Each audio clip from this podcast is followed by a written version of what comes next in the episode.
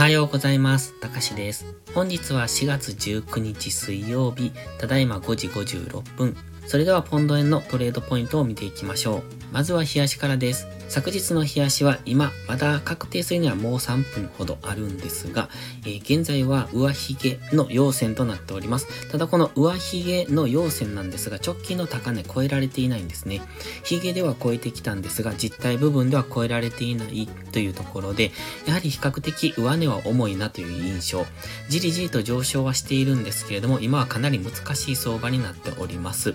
ストキャスティクスも高値圏、マックディも少しモメンタムが弱まってきてますので、やはりここから今、じりじりと上昇はしてますが、この上昇にはついていかない方がいいっていうのは、前々からお話ししてますが、今は一旦の様子見、下落待ちというところですね。もし下落してくるのであれば、冷やしの GMMA までは下げる可能性があります。あくまで可能性ですが、ですので、もしかすると164円ぐらいまで下げてくる可能性、もう少し下まで下げる可能性も考えておいた方がいいと思いますが、現在は一旦の調整の下落待ち、そこからの次の上昇の流れに乗っていくっていうのがいいんじゃないかと見ております。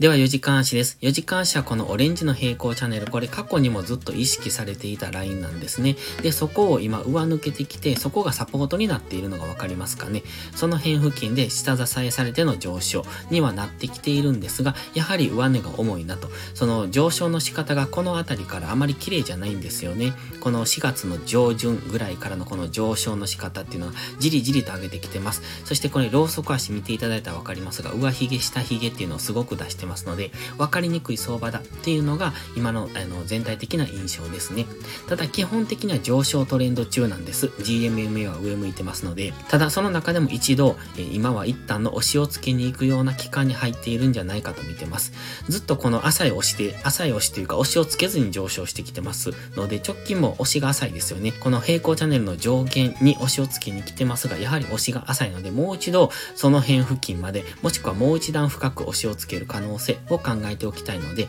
まずは GMMA の青帯に深く突き刺さるぐらいまで、もしくは GMMA の青帯を下抜けるような動きをするところまで、そのあたりまでの押しをつける可能性を考えておくのがいいと思います。現在、インジケーターストキャスティクスは高値圏からデッドクロスしてきてます。ただ、過去の動きを見ててもかなり汚いですので、このままどんどん下げるのかどうかはわからないんですが、今、一旦は高値圏からデッドクロスしてますので、上値は重くなってくる。つまり下げやすい地合いにあるっていうことは確かですね。で、マックディーに関してはダイバージェンスを起こしています。まだちょっと今、まだ上向きかけてきてますが、まだここから再び下向くっていうことも考えられるので、マックディは弱いんですよ。でもその中でじりじりと上昇はしてきてますので、でえーダイバージェンスに近い形をしてますので、ここからの下落をする可能性が高まってきているというところ。現在のトレンドは上昇なので、基本的には押し目買いなんですが、その中で一旦の調整の下落を起こしそうなインジケーターになってきてますので、今はその下落を待って、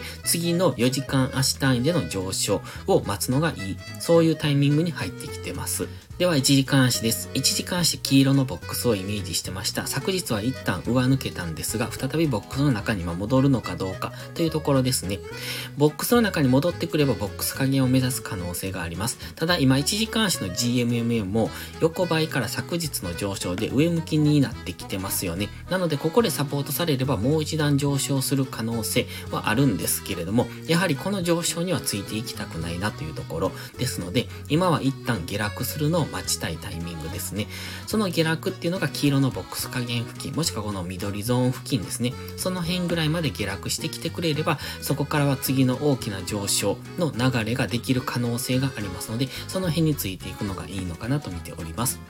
今はクロス円に関しては一旦の下落を待ちたい。ただそうは言いましても、じりじりと昨日とか一昨日とかもずっと上昇してきてますので、この上昇の流れに乗れば取れたじゃないかっていう、そういう機会損失もあるとは思いますが、今は待ちのタイミングと思ってますので、この難しい中でやるのではなく、今までは黄色のボックスの上限に当たると反発、もしくは下限に当たると反発してきてたので、それが分かりやすかったんですが、今はもうかなり高値圏にありますので、ここからのロングエントリーは最高値をつかむ可能性、そしてここから下落する可能性っていうのも十分ありますので、その辺に注意してトレードしていく。ですので、今はじりじりと上昇しているから、押し目買いには違いないんですが、その中で日足4時間足単位での調整の下落をしそうなタイミングに来ているっていうところを念頭にトレードをしていくのがいいと思います。それでは本日は以上です。この動画がわかりやすいと思ったら応援をお願いします。皆さんの応援がより多くの初心者の方へこの動画をお届けすることにつながります。そして最後にお知らせです。YouTube のメンバーシップでは初心者の方向けの丁寧な解説動画を毎週1本更新しています。トレードの基礎が学べるメンバーシップにご興味があれば一度お試しください。また、初心者ではないけど安定して勝てないという方は、ポストプライムでのプライム会員をお勧めしています。こちらは YouTube のメンバーシップと違って2週間の無料期間があります。プライム会員価格は徐々に値上げを予定していますので、少しでも気になる方はお早めの行動がお得です。今登録すれば値上げ後も今の価格が適用されます。ぜひ無料期間を有効にご活用ください。詳細は概要欄にあります。それでは本日も最後までご視聴ありがとうございました。たかしでした。バイバイ。インジケーターの使い方解説ブログを書きました。GMMA、Stochastics、MacD の使い方について詳しく書いてます。まずは一度目を通してみてください。きっとスキルアップのお役に立てると思います。インジケーターは何気なく表示させるのではなく、理解して使いこなすことが大切です。また、インジケーターを使ったエントリー手法のテキスト販売を始めました。こちらは初心者から中級者向けですが、初心者の方向けの初級編もご用意しています。勝つための聖杯なんてありません。だからこそ地味にコツコツとスキルを積み上げていくものです。このテキストはそんな方のお力になれると信じています。せっかく FX を始めたのですから、明るい未来を夢見て頑張りましょう。